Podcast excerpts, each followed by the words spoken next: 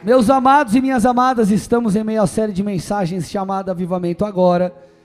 Esta série, como vocês bem sabem, é fruto, tem sido fruto de uma inquietação que tem vindo ao meu espírito, para que nós possamos compreender como alcançar o avivamento que Deus tem para nós, como cidade, como igreja e como nação.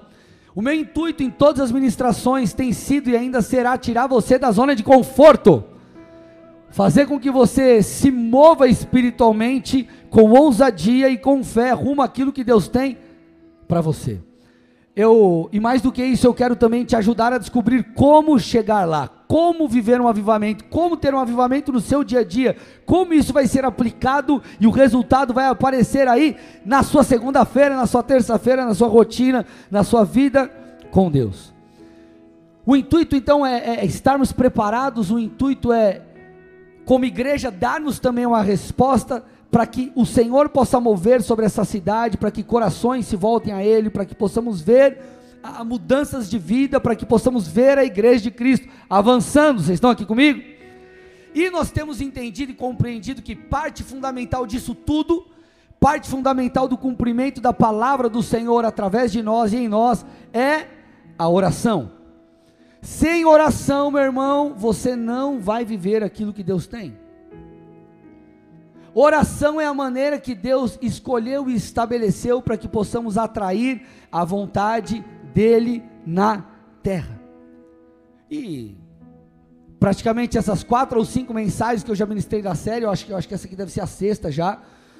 É, nós temos abordado, a, a, navegado por esses mares, por essas águas, e hoje eu quero continuar nessa toada, né, nesse mesmo espírito, mostrando a vocês a autoridade que nos foi dada por Cristo como igreja. Você vai entender o poder não apenas da oração, o poder dos decretos proféticos e a autoridade que está sobre nós.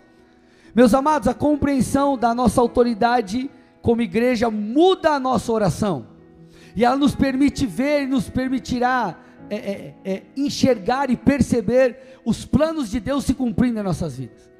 E o texto base para hoje, eu quero que você abra comigo a sua Bíblia, um texto um tanto conhecido, famoso, Mateus 16, versículo 19, palavras do Senhor Jesus. Eu lhe darei as chaves do reino dos céus. O que você ligar na terra terá sido ligado nos céus, e o que você desligar na terra terá sido desligado nos céus. Vamos falar juntos. Eu lhes darei as chaves do reino dos céus. O que você ligar na terra terá sido ligado nos céus, e o que você desligar na terra terá sido desligado nos céus. Meus amados, Deus deu à sua igreja autoridade para, em seu nome, ligar e desligar coisas espiritualmente.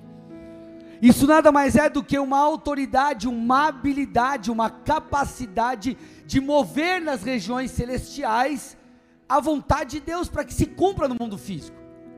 Você precisa entender, meu amado, que o espiritual sobrepõe ao natural. Antes de existir todas as coisas, existia Deus. Tudo bem? E antes das coisas serem criadas, Deus falou. Deus falou, tudo se criou. Ele deu um comando espiritual e aquilo que é natural veio, formou-se tornou-se real. Então nós precisamos entender que esse é um princípio fundamental. As coisas vêm do campo espiritual para o campo natural. E o Senhor está dizendo: Eu dei a vocês, igreja minha, chaves para que nós possamos abrir portas, permitindo que o reino de Deus avance, e fechar outras, impedindo que o reino das trevas avance. Falando sobre Jesus, 1 João 3,8, a Bíblia diz que Cristo, Filho de Deus, se manifestou para desfazer as obras do diabo. Então vamos lá. Parte do ministério, parte daquilo que Jesus fez foi desfazer as obras do diabo. E o que eu e você tem a ver com tudo isso? Tudo na verdade. Porque aqueles que têm dado e darão continuidade à obra de Cristo na terra é a sua igreja, somos nós. E como tais, fomos revestidos de autoridade para continuar desfazendo as obras do diabo nessa terra. E você faz isso como? Não apenas se posicionando no aspecto de, de, de, influenciando a sociedade, não apenas isso, mas também espiritualmente através de suas palavras, através de decretos espirituais que nós emitimos. A oração do Pai Nosso, ela nos traz um, um panorama é, é, é, e, e traz alguns apontamentos claros sobre essas questões. Mateus 6, 9 a 13, a Bíblia diz assim: ó, quando nós formos orar, orem assim: Pai nosso que estais no céu, santificado seja o teu nome, venha o teu reino, seja feita a tua vontade, assim na terra como no céu. O pão nosso de cada dia dá-nos hoje, perdoa as nossas dívidas assim como nós também perdoamos aos nossos devedores, e não nos deixes cair em tentação, mas livra-nos do mal. Então essa oração, ela não é apenas um modelo de oração no aspecto de tipo uma reza, mas ela traz princípios fundamentais que nós precisamos compreender. E parte dessa oração nós percebemos que é pedir. Gente, vocês estão aqui comigo ou não? Por favor, preste atenção, amém? Parte dessa oração é pedir. Então, por exemplo, dá-nos o pão de cada dia. Isso não é apenas o pão físico, mas também um pão espiritual, um alimento espiritual. Deus perdoa as nossas dívidas, é um outro pedido. Deus não deixa a gente cair em tentação. Deus livra a gente do mal, são pedidos. Mas também parte da oração é decretar. Mateus 6, verso 10. Venha o teu reino, seja feita a sua vontade, assim na terra como no céu. Então escute, Parte do nosso papel como cristãos é pedir a Deus, parte é falar em nome de Deus. Então ele está dizendo: ei, ore, ore, venha o teu reino, decrete, venha o teu reino, decrete, seja feita a vontade de Deus. Por exemplo, quando a Bíblia fala sobre curar enfermos, nós não pedimos para Deus curar, nós oramos para que a pessoa seja, seja curada. A Bíblia diz que nos foi dada autoridade sobre a enfermidade, foi dada autoridade sobre os espíritos. Então nós falamos o que? Espírito sai, enfermidade vai embora, seja curado, é autoridade, é um comando.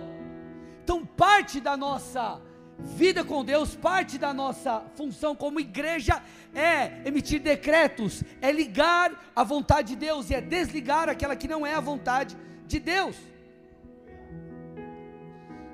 Uma das coisas que eu mencionei aqui a vocês no, no, num dos últimos, cultos, dos, dos últimos cultos é que a oração que será atendida é aquela oração feita de acordo com a vontade de Deus. Então a Bíblia diz que se nós orarmos segundo a vontade de Deus, João diz isso, ele nos ouve. Então nosso papel é entender qual é a vontade de Deus. Agora, entendida a vontade de Deus, o nosso papel não é apenas pedir para que Ele cumpra aquilo que Ele mesmo disse, mas é declarar espiritualmente, é profetizar para que aconteça de fato aquilo que Deus já falou. Mateus 16, 18. Se a gente voltar um versículo, no texto base da pregação, você verá. Também lhes digo que você é Pedro, uma pequena pedra. E sobre esta pedra, Jesus falando que sou eu, eu edificarei a minha igreja, as portas do inferno não prevalecerão contra ela. Jesus está dizendo: as portas do inferno não vão prevalecer contra a igreja, ou seja, nada vai para a igreja. Escute, nada para a igreja. A igreja de Cristo, ela avança em autoridade, ela avança no nome de Jesus Cristo. Então nós entendemos que a vontade de Deus é que a igreja avance, sim ou não? Então o que nós temos que fazer? Proclamar, profetizar e declarar o avanço da igreja. Pai, nós não iremos recuar e nós declaramos que nenhuma resistência vai nos parar. A igreja vai avançar, vidas continuarão sendo salvas. Você pode declarar e profetizar esse nome de Jesus, por quê? Porque é a vontade de Deus. Agora eu te pergunto, trazendo para o teu dia a dia, qual é a vontade de Deus sobre você? Qual é a vontade de Deus para as suas finanças? Qual é a vontade de Deus para o seu ministério? Qual é a vontade de Deus para a sua família? Qual é a vontade de Deus para a sua casa? Qual é a vontade de Deus para a sua saúde?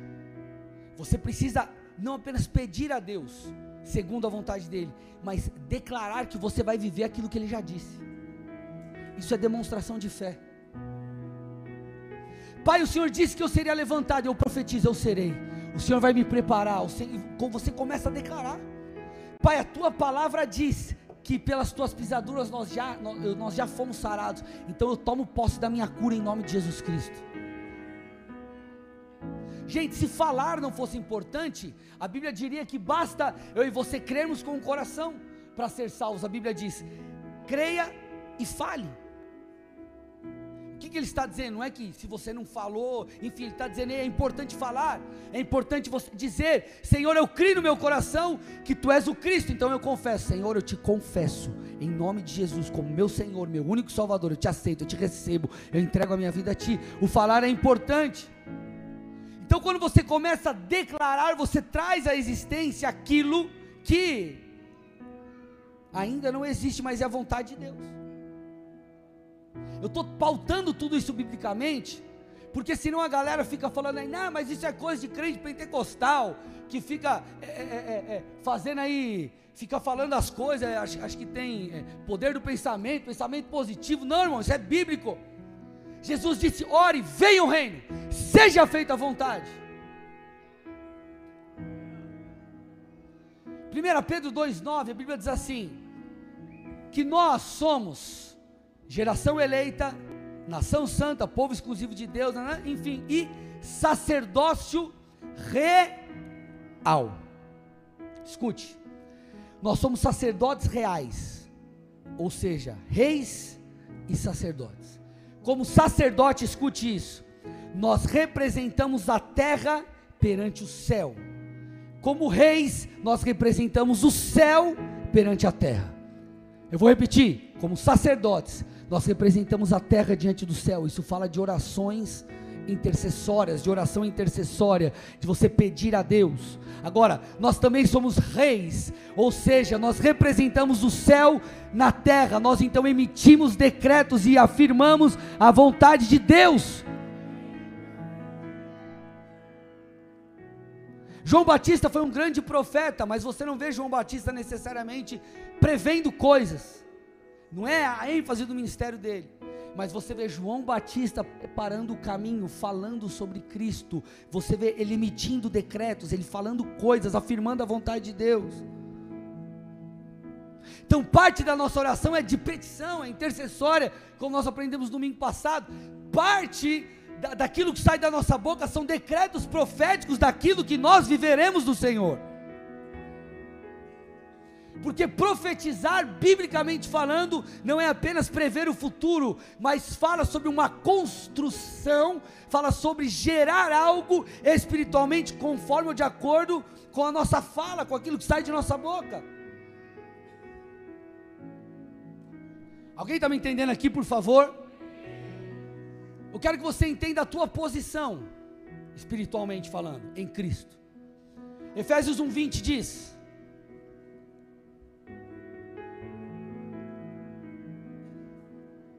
Ele exerceu esse poder em Cristo, ressuscitando-o dentre os mortos e fazendo-o sentar à sua direita nas regiões celestiais. Olha onde Cristo está sentado espiritualmente acima de todo principado, potestade, poder, domínio e de todo nome que se possa mencionar, não só no presente século, mas também no vindouro. Ele está dizendo que Jesus, ele está sentado acima de todo e qualquer poder espiritual. Me escute. Não há briga entre Deus e Satanás. A briga é entre Satanás e os filhos de Deus. Você acha que tem briga de Satanás com Deus? Deus faz assim, ó.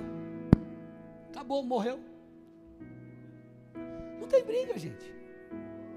E Cristo, por sua obra, Ele está sentado, Ele é o nome que está acima de todo e qualquer outro nome. Ele tem toda a autoridade, Ele é o Todo-Poderoso. Só que aí, Paulo, no capítulo seguinte, ele continua essa história. Efésios 2, 4 a 6.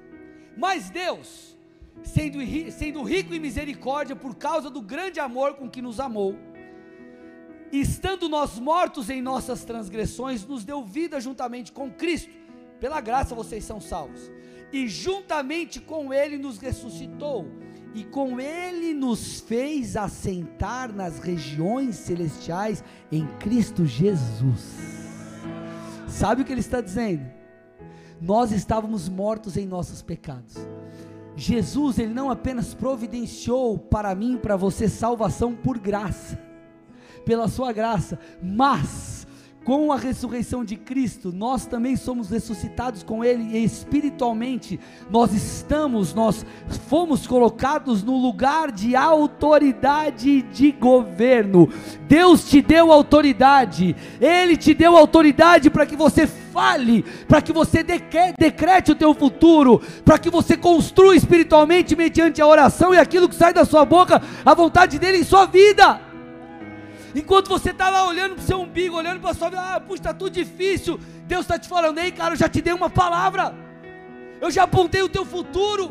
Nas escrituras falam sobre aquilo que eu quero fazer na sua vida. Levante-se, comece a profetizar, comece a declarar. Você é um sacerdote, sacerdócio real. Você é um sacerdote e um rei. Você não apenas intercede, você não apenas pede, mas você é meu representante nessa terra.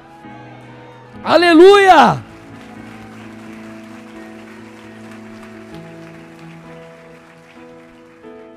Então, meus amados, a, a, o decreto que nós emitimos em nome do Senhor não é porque nós temos qualquer poder em nós mesmos, mas é porque Ele compartilhou conosco a sua autoridade.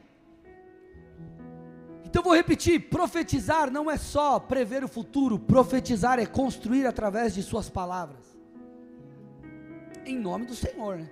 Que é a vontade de Deus. Ah, pastor, mas eu estou meio incrédulo com isso.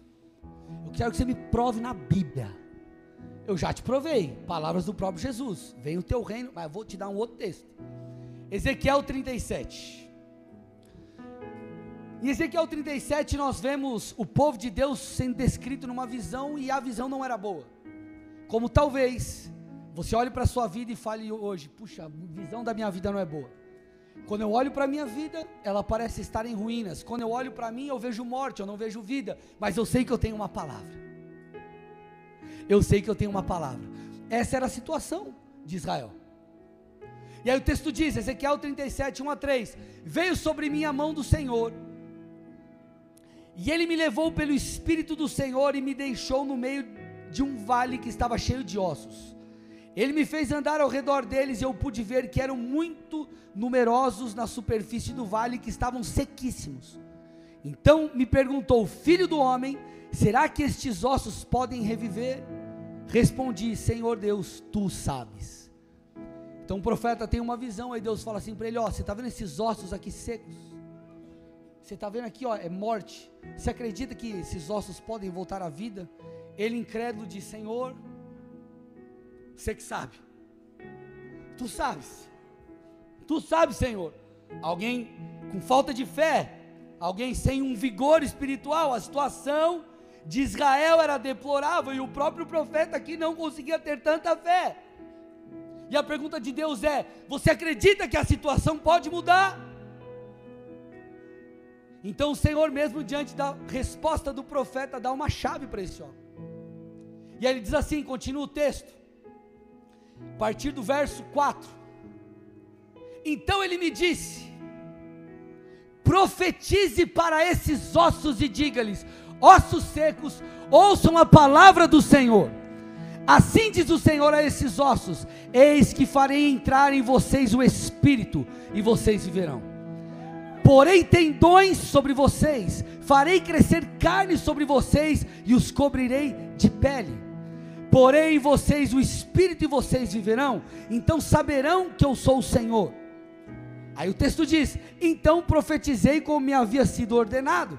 Olha lá, gente. Enquanto o profeta profetizava, houve um ruído. Opa! Um barulho de ossos que batiam contra os ossos e se ajuntavam, cada osso ao seu osso. Olhei, e eis que apareceram tendões sobre os ossos, cresceram as carnes, e eles se cobriram de pele mas ainda não havia neles o Espírito. O texto continua: então ele me disse: profetize ao Espírito, profetize, filho do homem, diga ao Espírito: assim diz o Senhor Deus. Venha dos quatro ventos, ó Espírito, e sopre sobre esses mortos, para que vivam. Profetizei como ele me havia ordenado. O Espírito entrou neles, eles viveram e se puseram em pé. Formaram um exército um enorme exército. Então ele me disse: Filho do homem, esses ossos são toda a casa de Israel. Eis que dizem: os nossos ossos estão secos, perdemos a nossa esperança, fomos exterminados. Portanto, profetiza, profetize e diga-lhes: Assim diz o Senhor Deus: Eis que abrirei as sepulturas de vocês, e os farei sair delas, ó povo meu, e os levarei de volta à terra de Israel. Vocês saberão que eu sou o Senhor quando eu abrir as sepulturas de vocês e os fizer sair delas, ó povo meu. Povo meu. Porém, vocês, o meu espírito, e vocês viverão. Eu os estabelecerei na sua própria terra, e vocês saberão que eu sou o Senhor.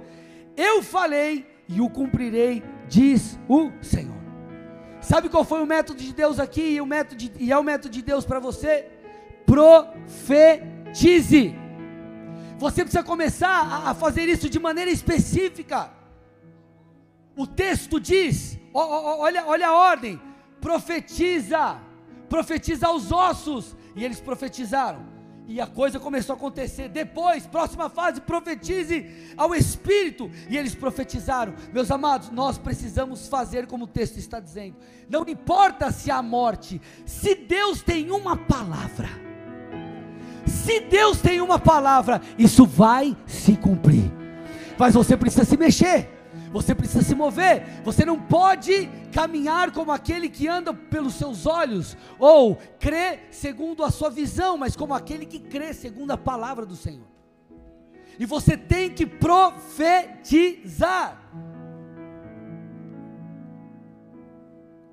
Olha o, o, o, o início do texto que nós lemos, ele diz assim: ó. Diga-lhes, ossos secos, ouçam a palavra do Senhor. A palavra do Senhor. Sabe o que isso me mostra?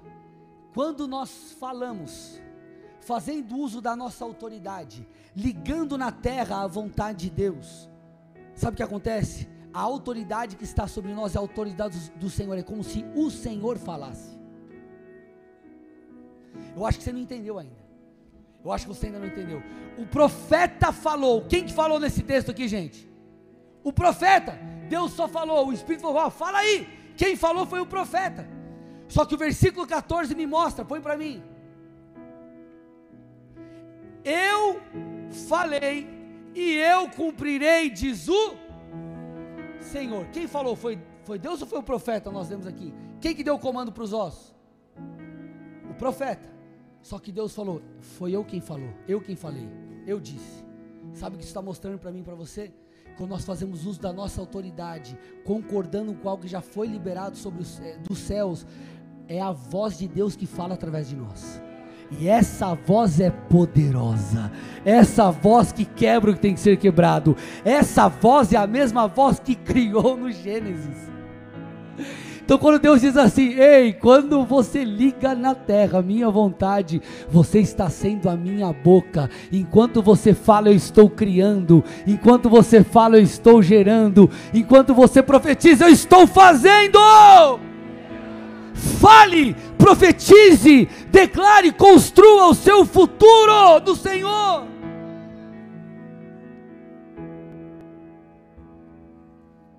Gente, isso não tem a ver com pensamento positivo.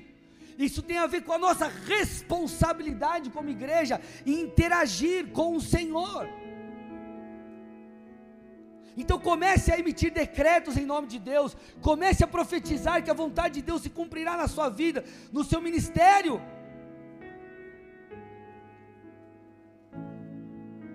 Aleluia! Você já parou para perceber ou para pensar que talvez Deus está esperando você agir para que algo se cumpra?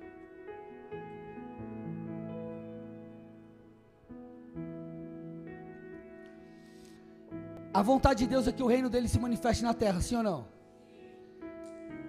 Vou te dar dois exemplos do que é necessário para isso. Primeiro, nós lemos no início: ore, venha o teu reino. Segunda, Deus disse: vão e preguem o evangelho, ensine as pessoas a me amarem. Implante a minha, implante a minha cultura. Então não basta Deus desejar é, que o teu reino, que o reino dele seja manifesto aqui. Nós precisamos fazer alguma coisa para isso. Nós precisamos fazer alguma coisa para isso. Deus está esperando você agir, irmão. Não porque ele depende de mim e de você, mas é porque é nossa responsabilidade. Ele escolheu estabelecer a sua vontade na terra em parceria com os homens. Os céus pertencem ao Senhor, nós vamos falar sobre isso depois, mas a terra ele deu aos, ele deu aos filhos dos homens. Tiago 3,9 diz que com as palavras nós abençoamos ou amaldiçoamos.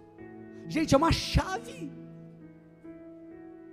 Você já percebeu quando você vai aconselhar alguém, falar com alguém, dar uma dica para alguém, seja no trabalho, em qualquer, ah, em qualquer momento aí da sua história, as suas palavras elas podem destruir alguém ou pode erguer alguém. Palavra. Provérbios 18, 20 e 21 deixa, eh, deixa claro que a boca tem um poder de vida e o poder de morte. Por isso que Jesus disse que nós daremos conta de cada palavra que sair da nossa boca, nós seremos absolvidos ou condenados por ela. Gente, guerras começam por causa de palavras. Seu amor é demonstrado ao cônjuge, à sua esposa, ao seu marido, por meio de palavras. Vocês estão sendo instruídos e fé sendo edificada através de palavras. Pessoas são, é, é, é, negativamente falando, manipuladas, controladas por meio de palavras. O Senhor criou todas as coisas por meio de palavras.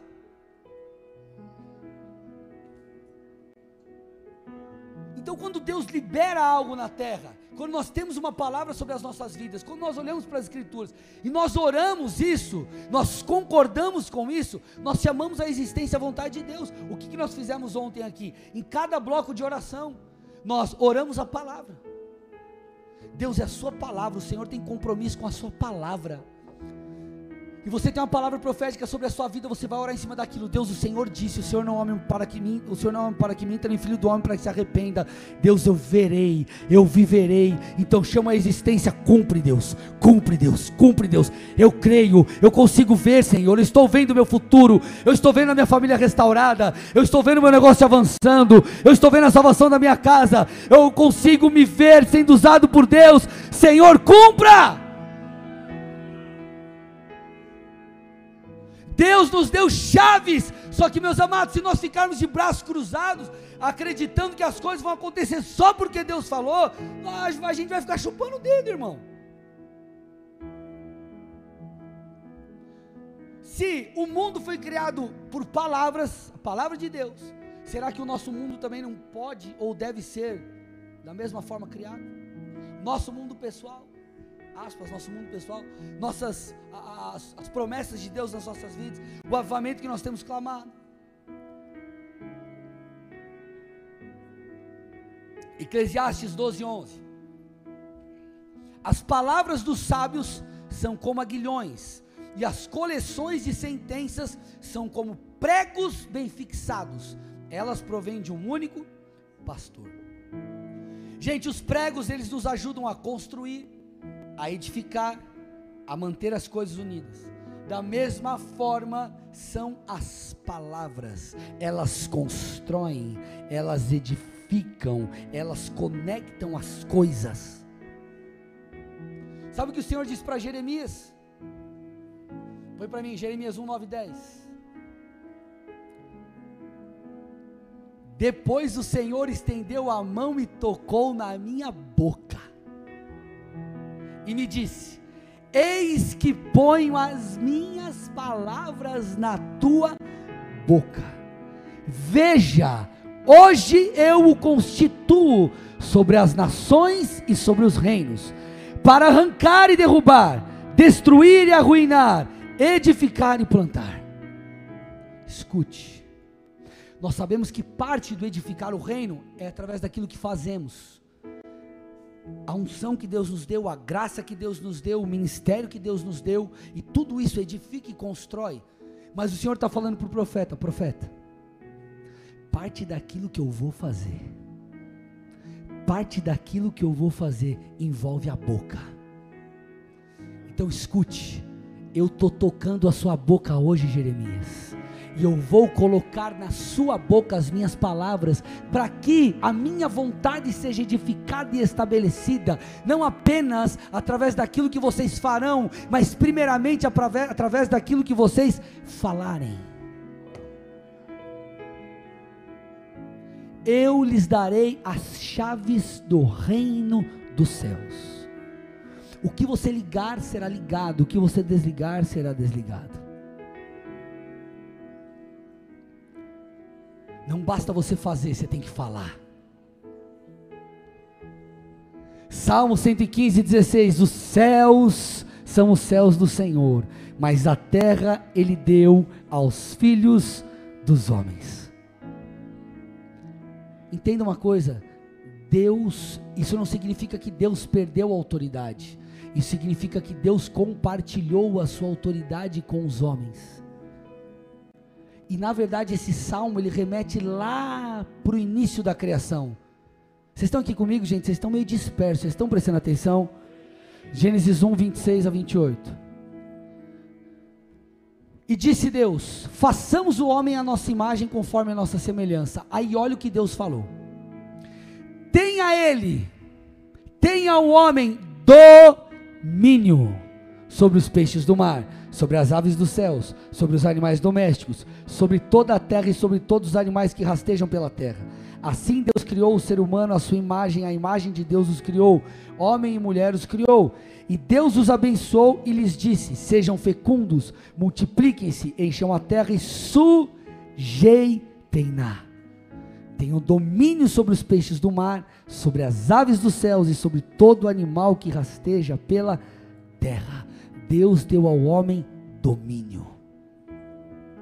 Deus deu ao homem autoridade.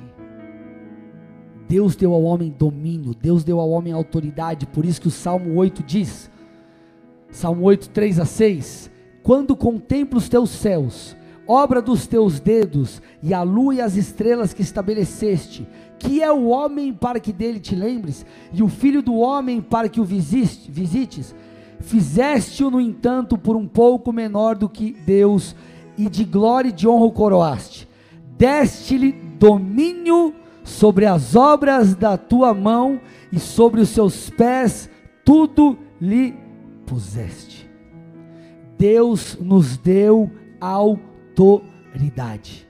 E porque Deus nos deu autoridade, Ele mesmo dizei, para que eu exerça a totalidade do que eu tenho na sua vida, eu preciso que você prepare o caminho para mim. Eu preciso que você faça uso da chave que eu te dei. Eu preciso que você diga: Vem, Senhor, e faça. Vem, Senhor, e toca a minha casa. Vem, Senhor, e governe sobre o meu negócio. Por isso que ele diz: Venha ao reino, porque ele te deu autoridade. Ele te deu autoridade. Então você precisa começar a fazer bom uso dela. Mateus 16, 18 e 19. Vamos entender isso mais profundamente. Também eu lhe digo que você é Pedro, e sobre esta pedra edificarei a minha igreja, e as portas do inferno não prevalecerão contra ela. Detalhe: a igreja não foi edificada sobre Pedro, tá, gente? É sobre Jesus, a grande pedra, tá? E continua: Eu lhe darei as chaves do reino dos céus, e que você ligar na terra terá sido ligado nos céus, o que você desligar na terra terá sido desligado nos céus. Quando nós falamos sobre igreja, estou repetindo esse texto para você entender onde a gente vai chegar. Quando nós falamos normalmente sobre igreja, o que, que as pessoas elas pensam? Elas pensam num culto. Igreja, ah, vamos, a igreja. Igreja é um culto. É, chamam igreja de um prédio onde cristãos se reúnem. Outros dizem, não, mas igreja é a congregação dos crentes, dos irmãos, dos brothers, filho de Deus. Outros ainda dizem, é um povo de Deus chamado para fora com o intuito de alcançar almas para o Senhor, enfim. Porém, quando nós entendemos o original grego da palavra igreja, aquela galera que ouvia Cristo falando sobre isso, eles entendiam a profundidade. O termo para a igreja foi eclesia, foi eclesia ou eclésia.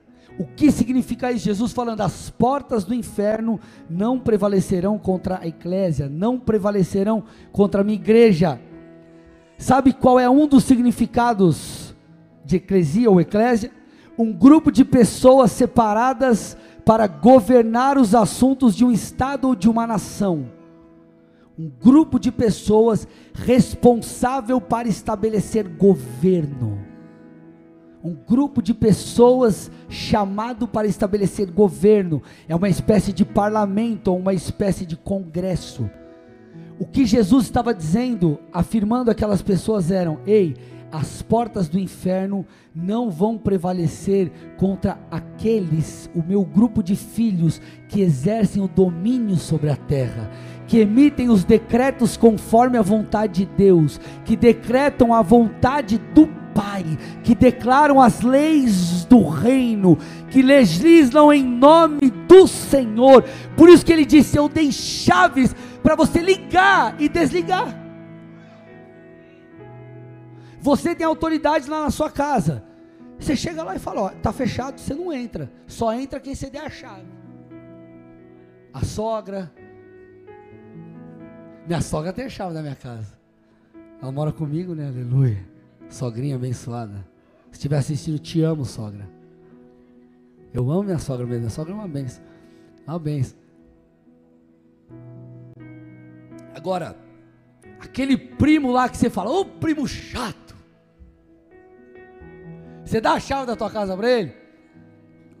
Brincadeiras à parte, quem tem autoridade é que determina o que entra e o que não entra. O problema da igreja é que a igreja não ocupa os espaços. O problema da igreja é que a igreja recua e não se posiciona nos montes de governo, por exemplo. O problema é que a igreja não decreta espiritualmente. O problema, posso falar aqui bem de verdade algo, meus amados? a igreja, e eu me incluo nisso, eu digo igreja dos cristãos, né? Estou falando de nós, estou falando da igreja no cenário geral. Nós somos muito egoístas, gente. Nós pensamos apenas em si. Ah, mas o que, que eu vou viver? O meu propósito, o meu projeto, a minha grana, o que Deus vai fazer na minha vida. E nós nos esquecemos que Deus nos deu autoridade sobre a nossa cidade, sobre o nosso bairro, sobre a nossa nação. Como está sendo legal a gente ver as igrejas se mobilizando em jejum pela nação, intercedendo pela nação. Como é bom quando nós nos reunimos, a coletividade, para jejuar pela igreja. Quando nós, é bom quando nós nos reunimos como pastores para interceder por algo. Chega, por exemplo, a, a, todo ano Bola faz um jejum anual. Nós nos unimos em prol de intercessão por questões, causas da igreja. Meus amados, entenda, Deus nos deu uma chave e nós não usamos. E nós ficamos preocupados apenas, nós olhamos para o nosso umbigo e olhamos apenas para nós. Ah, o que, que eu ainda não vivi? O que, que eu vou viver? O que Deus pode fazer na minha vida? O carro do ano, a casa do ano e não sei o que. E a gente se esquece que Deus deu uma chave para a gente estabelecer o reino dele aqui nessa terra. O reino dele na nossa cidade. Governar e legislar por meio de orações e de decretos. Senhor, eu não aceito isso sendo estabelecido sobre a minha nação. Eu não aceito essa lei. Eu não aceito isso. Eu não aceito aquilo. Eu não aceito aquilo outro. Olha, Deus, o meu bairro está ficando desse jeito. Eu não aceito. Eu vou começar a orar por isso. Deus nos deu a chave. Jesus nos deu a chave do reino. Então você precisa ligar a vontade de Deus e desligar as obras de Satanás. Você tem que entender o seguinte: quando é, é, que há sobre nós autoridade sobre Satanás e seus demônios. Quando Lúcifer tentou dar um golpe lá no céu, o Senhor expulsou ele de lá. Só que o poder de Satanás ele não foi removido. Se não houvesse poder em Satanás, não existiria a necessidade de batalha espiritual. Você não veria pessoas, infelizmente, é, tendo as suas vidas capturadas por Satanás. Só que o interessante é o que Jesus fez através de nós. Ele nos deu autoridade para que possamos é, é, é, é, é dar um comando e o poder de Satanás não exercer domínio sobre nós. Quando o Senhor ele, ele conquistou na cruz, ele expulsou Satanás e, e conquistou na cruz novamente as chaves, sabe o que ele estava tá, lidando? Ele estava lidando com a autoridade de Satanás. Colossenses 1,13, Ele nos libertou do poder das trevas, das trevas e nos transportou para o reino do seu Filho amado. Então, através da sua igreja que tem as chaves, nós a, fazemos uso da nossa autoridade e desligamos as obras do diabo, irmãos. Por isso que você dá um comando e, e um enfermo é curado. Por isso que você dá um comando em nome de Jesus e nós vemos é, pessoas sendo libertas. Satanás ele é um usurpador, ele é um usurpador, ele é um ladrão. Ele vem para matar, roubar e destruir, e Cristo já resolveu isso na cruz, só que nós como igreja precisamos fazer uso disso. Nós não podemos permitir que Satanás continue exercendo o seu poder. Por isso que nós fomos chamados, assim como Cristo, para desfazer as obras do diabo, por causa da nossa autoridade. Agora, se a gente fica de braços cruzados, e não oramos e não declaramos, como que nós veremos grandes coisas? Através de decretos, como eu disse na primeira mensagem, se a gente não ora nem aquela estatística lá 10 minutos por dia. A gente mal pede para Deus cuidar da gente no básico, como que a gente vai emitir decretos? Gente, a oração é a forma que Deus usa para estabelecer a sua vontade na terra. Essas portas que Jesus disse que não vão prevalecer contra a igreja, não são portas físicas, obviamente, mas ele está falando de projetos de Satanás contra a propagação do Evangelho. As portas bíblicas em geral era onde os juízes se sentavam para governar ou legislar em conselhos reunidos, tomando decisões. E o Senhor está dizendo: essas portas, essas autoridades de Satanás não ganharão espaço sobre vocês. Agora, quando? Quando nós nos posicionarmos.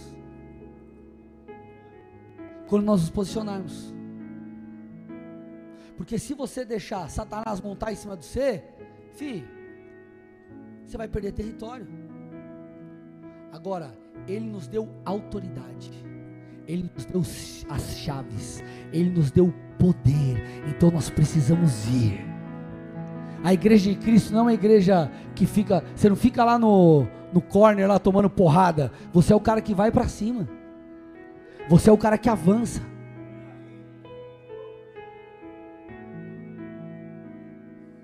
Então, entenda uma coisa: quando Jesus disse assim, ó, as portas do inferno não vão prevalecer contra a igreja, sabe o que Jesus estava fazendo?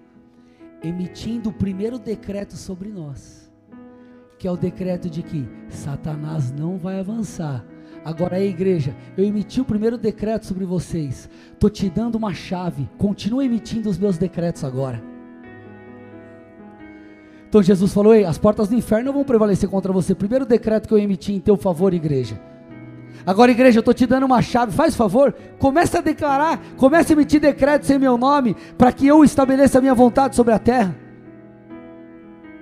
Posso falar, irmãos? Enquanto nós tivermos com o nosso foco, foco, 100% nas coisas dessa terra, nós não viveremos aquilo que Deus tem. Até é, isso porque, inclusive, o que você vai viver aqui na terra depende de coisas espirituais. Por isso que a Bíblia diz que nós lutamos com armas espirituais. Armas espirituais.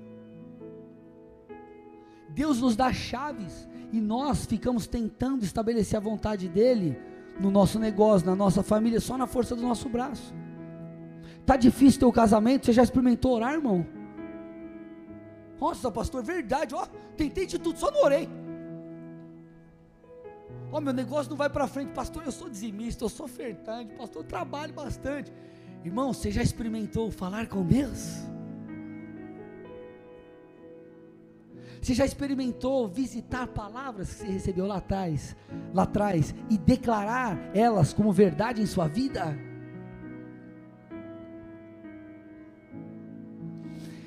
Nós estamos nessa série subindo degraus nós aprendemos sobre a importância de orar, agora nós estamos aprendendo a importância de decretar.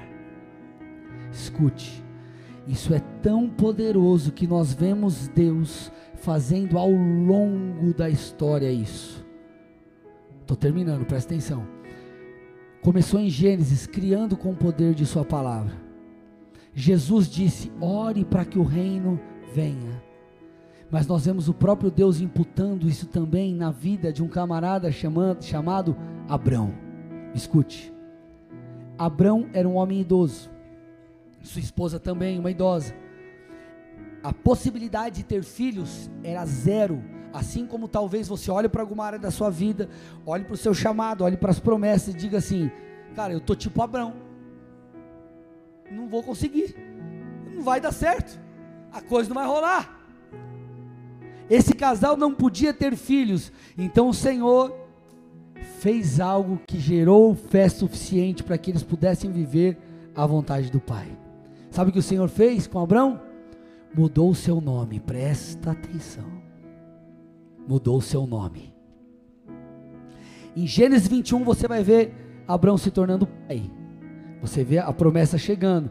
Mas em Gênesis 17, olha o que Deus faz com Abraão. Presta atenção. Quando Abraão atingiu a idade de 99 anos, e ele disse: O Senhor apareceu a ele e disse: Eu sou o Deus Todo-Poderoso, ande na minha presença e seja perfeito. Farei uma aliança entre mim e você e darei a você uma descendência muito numerosa. Abraão se prostrou com o rosto em terra e Deus lhe falou: Quanto a mim, esta é a minha aliança com você. Você será pai de muitas nações. O seu nome não será mais Abrão, e sim Abraão, porque eu constituí pai de muitas nações. Farei com que você seja extraordinariamente fecundo. De você farei surgir nações e reis procederão de você. Estabelecerei uma aliança entre mim e você e sua descendência no decurso das gerações, aliança perpétua para ser o seu Deus e o Deus da sua descendência.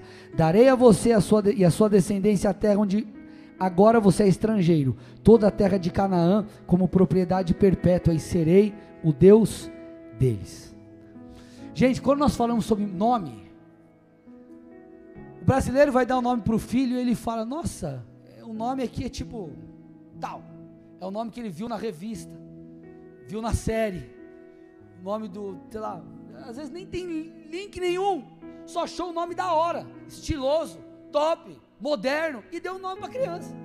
Nem viu o significado, nem viu nada. Às vezes, né, ou dá o nome por causa de algum parente. Não, eu tinha um carinho grande pelo meu avô, vou dar o nome do meu avô. Aí tem algum significado. Se não, é mais por, por, por gosto. Ah, gostei, dei o nome. Mas quando nós falamos de nome naquela cultura, o nome falava sobre a pessoa, profetizava sobre o futuro o nome desse homem, desse idoso que não podia ter filhos, era Abrão, que significava pai exaltado. Aí Deus chega para Abrão e fala assim: Abrão, eu faço uma aliança com você. Você será pai de multidões. E eu preciso que você entenda, eu estou profetizando sobre você. Eu estou mudando o teu nome. Você não é mais pai exaltado, você não é mais Abrão. Você agora é Abraão, que significa pai de uma multidão. Abraão ou Abrão, quando alguém te perguntar qual é o seu nome, você não vai mais falar, meu nome é Pai exaltado, meu nome é Pai de multidões. Como você se chama? Pai de multidões. Como você se chama? Pai de multidões. O próprio Deus aplicou o princípio que Ele está nos ensinando a fazer. Ele falou para Abraão: Abraão, a, a, minha aliança contigo ela é tão poderosa, meu compromisso é tão real, minha palavra ela é tão concreta que eu tô te mandando muda, eu tô mudando o teu nome. Muda a maneira como você se vê, muda aquilo que você fala, muda aquilo que você que sai da sua boca. Então, quando alguém chegava para ele e falava: "Ah, como que é teu nome?" Ele falava: "Eu sou o pai de multidões". Cara, mas você é um idoso, você não tem filho nenhum. Eu sou pai de multidões. Ah, mas não vi nada acontecendo na sua vida ainda. Eu sou pai de multidões. Ah, mas você tem não vai ter filho. Pai de uma multidão. Pai de uma multidão. Ah, mas eu ainda não vi a promessa se cumprir na minha vida. Ah, eu sou Abraão, você verá. Ah, mas o seu negócio que vai acontecer. Ah, mas o seu chamado vai acontecer. Deus mudou o nome de Abraão. Escute, Deus vai mudar, vai como que mudar nome de pessoas nessa noite. Não estou falando que você vai mudar seu RG, nem nada disso. Eu estou falando profeticamente. Deus vai mexer com você de tal forma que você vai começar a se ver de uma maneira diferente. Você não vai se ver mais como Abrão, você se verá como Abraão e você vai começar a profetizar. Escute, sabe o que Deus estava fazendo com Abrão? Fazendo ele enxergar e crer de verdade. Quando você crê de verdade, você fala daquilo. Escute. Quando você crê de verdade, você fala daquilo. Quando você se pega contando os teus sonhos meio doido para tua esposa, meio maluco para o seu líder de célula, sabe o que é isso? É fruto de uma fé, de uma convicção poderosa no seu interior. O que Deus estava fazendo com Abraão era isso, Abraão, cara, por favor, não olha para a tua condição.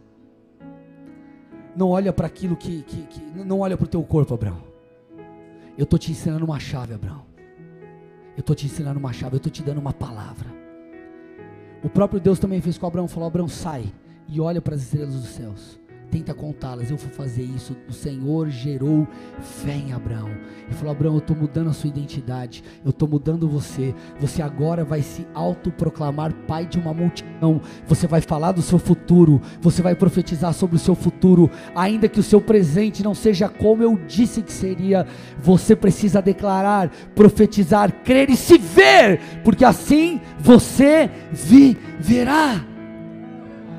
Deus estava forçando Abraão a ver, a crer e a falar para que fosse gerada a vontade dele. Assim o Senhor está fazendo comigo e contigo. Meus amados, Deus está nos dando armas espirituais. Nós, na série passada, falamos sobre jejum. Temos falado sobre oração, estamos falando sobre decretos. Aí você está lá. Ah, a minha vida não vai mudar. Aí Deus está falando, meu filho, abre os seus olhos, eu já estou falando, eu estou dando a, receita do bolo para você. Deus está te falando, abre os olhos, eu estou te dando as ferramentas que você precisa. Faça, ore, jejue, declare, clame, se indigne com a sua vida. Não estou falando indignação no aspecto ruim, de você falar assim, ah não, mas que desgraça que eu estou vendo, Deus não é bom. Não estou falando de ingratidão. Mas estou falando de você olhar para a sua situação hoje, comparar com aquela que Deus vai fazer, e você começar a profetizar, você começar a se mexer, você começar a correr atrás, você começar a fazer a sua parte. Se Deus disse que Ele faria algo na tua vida financeira, meu irmão, se mexe. Meu irmão, para de se ver como um coitado. Você está aqui todo domingo escutando uma palavra de encorajamento e você vai ficar preso no seu lugar, parado, cheio de, é, de, de. Enfim, se levanta. Se levanta na sua casa, se levanta na sua célula, se levanta no seu ministério. Ah, mas meu ministério está assim, está assado. Se levanta, faz alguma coisa. Minha casa está assim, está assado. Se levanta, faz alguma coisa. Meu bairro está assim, minha escola está assim, minha empresa está assim. Faz alguma coisa. Deus está te dando chaves. Ele está te dando autoridade, Ele está querendo que você saia da sua zona de conforto e profetize, construa e gere no Espírito aquilo que Ele já falou que faria. Aleluia! E tudo começa com você olhando para si e falando assim: Eu tomo uma decisão hoje. Eu não sou mais Abraão. Eu sou Abraão eu vou me ver conforme Deus já disse. Eu vou me ver como Deus quer que eu me veja. O texto que nós temos de 1 Pedro 2,9. Põe para mim 1 Pedro 2,9.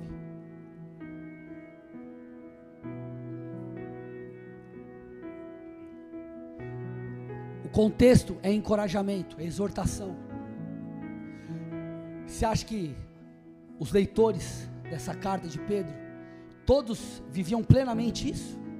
Ou você acha que tinha gente que precisava se ajustar, melhorar? Só que Pedro, ele está mostrando a identidade dos filhos de Deus. Ele está falando assim: ó, vocês são geração eleita. Vocês são sacerdócio real. Vocês são nação santa, não uma nação pecaminosa. Vocês são povo exclusivo de Deus para anunciar as grandezas de Deus. Vocês não são chamados para viver nas trevas, vocês são chamados para viver na luz, para produzir obras que exaltem o nome do Senhor, para avançar, para prosperar, para enfim estabelecer o reino. O que Pedro estava fazendo é: olhe para isso e molde a sua vida. Se você ainda não se sente, se você não está plenamente purificado, Deus, eu vou me purificar mais. Se você ainda não tem feito grandes obras para Deus ou não tem se posicionado segundo aquilo que Deus pediu para você fazer, você vai começar a fazê-lo. Se você ainda não tem é, se posicionado como sacerdote, você fará. Isso aqui é o teu modelo. Isso aqui é a tua visão. Isso aqui é o teu alvo. Isso aqui é o que você tem que correr atrás. Então Deus está te chamando para você se levantar. Deus está te chamando para você se levantar você não será mais chamado alguém que está preso nas drogas, alguém que está preso no pecado, alguém que não tem paz de espírito, alguém que não tem comunhão com Deus, alguém que não se move em autoridade, alguém que é, é, é, fica aí se sentindo menosprezado. Não, não, não, não, não. Você vai começar a andar em santidade, você será liberto dos seus vícios. Eu estou declarando sobre a sua vida, você tem que pegar, irmão, em nome de Jesus. Você crescerá em unção, você, em nome de Jesus, se moverá nos dons, você vai prosperar, o teu negócio vai avançar, Deus vai dar saídas que você precisa precisa. Deus vai te dar estratégias, Ele vai virar o jogo no seu ministério, Ele vai alcançar na sua casa, na sua família, aqueles que ainda não foram alcançados. Deus está te dando chaves, Ele está trazendo a você consciência da autoridade que Ele já te deu. Então levante-se, levante-se, levante-se, levante-se, levante-se, levante-se, levante-se. Aleluia!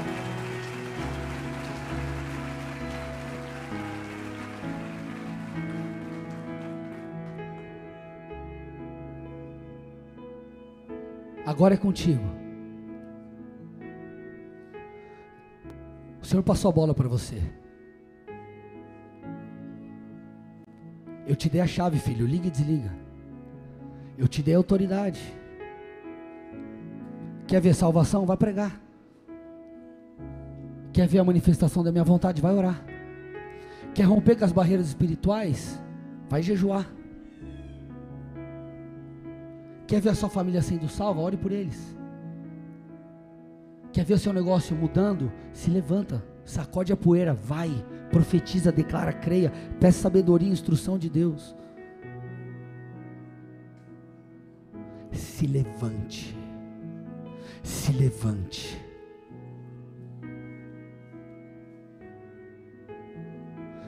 Paulo escreveu cartas na prisão. E esse foi um dos momentos mais poderosos do seu ministério, sabe por quê? Porque ele teve tempo para trazer ensino para as igrejas. Escute, talvez você está olhando alguma situação da sua vida, você diz assim: tá difícil, meu irmão. Deus pode virar esse jogo, e Ele pode fazer com que esse momento difícil possa de alguma forma cooperar para que o seu futuro seja diferente.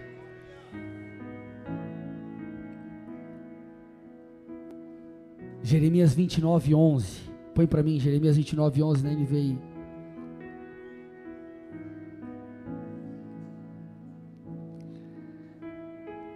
Sabem qual contexto que esse texto é escrito? É parte, é uma carta para os exilados. O povo estava exilado, estava preso. Aí olha o que o Senhor diz: Porque sou eu que conheço os planos que tenho para vocês, diz o Senhor planos de fazê-los prosperar e não de causar dano, planos de dar a vocês esperança e um futuro. Talvez você esteja se sentindo como um povo de Deus exilado e preso. E o Senhor diz para você, filho: os meus planos para você são bons. Eu tenho para ti esperança, eu tenho para ti um futuro. Eu sou Deus, eu posso mudar o jogo. Há esperança para você. Agora, irmão, você tem que sair do seu lugar e fazer alguma coisa. Você tem que orar, você tem que jejuar, você tem que profetizar, você tem que clamar, você tem que correr atrás da promessa. Você tem que fazer o que, era, o que é necessário. Você precisa pagar o preço. Você não está sozinho, Deus te deu autoridade, chaves faça uso dela. Cada dia que você fica, me escute, cada dia que você fica prostrado, é um dia que você está perdendo de construir e estabelecer profeticamente a vontade de Deus na sua vida.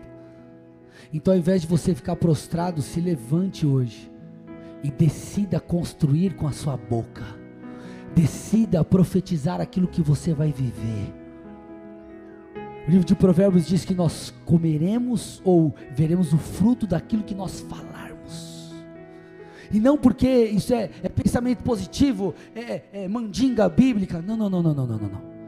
Deus, eu tenho uma palavra. E eu vou vivê-la. Eu vou vivê-la, eu vou vivê-la, eu vou vivê-la, eu vou vivê-la. O livro de Josué diz que todas as palavras de Deus para Israel se cumpriram.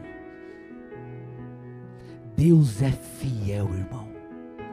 Ele não se esqueceu de você. Ele não se esqueceu da sua casa. E me escute, isso aqui não é papinho de motivação, papinho motivacional. Isso é Bíblia. Você vai sair daqui diferente. Você vai sair daqui fortalecido. Você vai sair daqui como um leão. Talvez você olhe para a tua vida e diga: tá tudo a mesma coisa, mas é questão de tempo para sua vida ser mudada, porque Deus mudou a sua história, Ele vai mudar o teu nome hoje. Você não é mais Abraão, você não é mais alguém que é fruto daquilo que você vê, você é fruto de quem eu disse que você seria. Você é Abraão, você é pai de uma multidão, reis sairão de você, Abraão. Bola de neve Colombo, bola de neve Colombo, bola de neve Colombo. Frutos e mais frutos sairão de ti, frutos e mais frutos sairão de ti. Famílias serão restauradas através desse lugar, pessoas serão mudadas através da sua pregação, meu irmão. Pessoas se aproximarão de Deus através do seu ensino, através do seu ministério. Em nome de Jesus, pessoas terão experiências com o Senhor ao olhar para você, pessoas que convivem com você no seu dia a dia encontrarão Cristo por causa daquilo que você carrega. Comece a declarar aquilo que você vai viver. Não ande, não caminhe pelos seus olhos, caminhe por fé. Caminhe por fé. Aleluia, aleluia. Feche seus olhos, curve sua cabeça.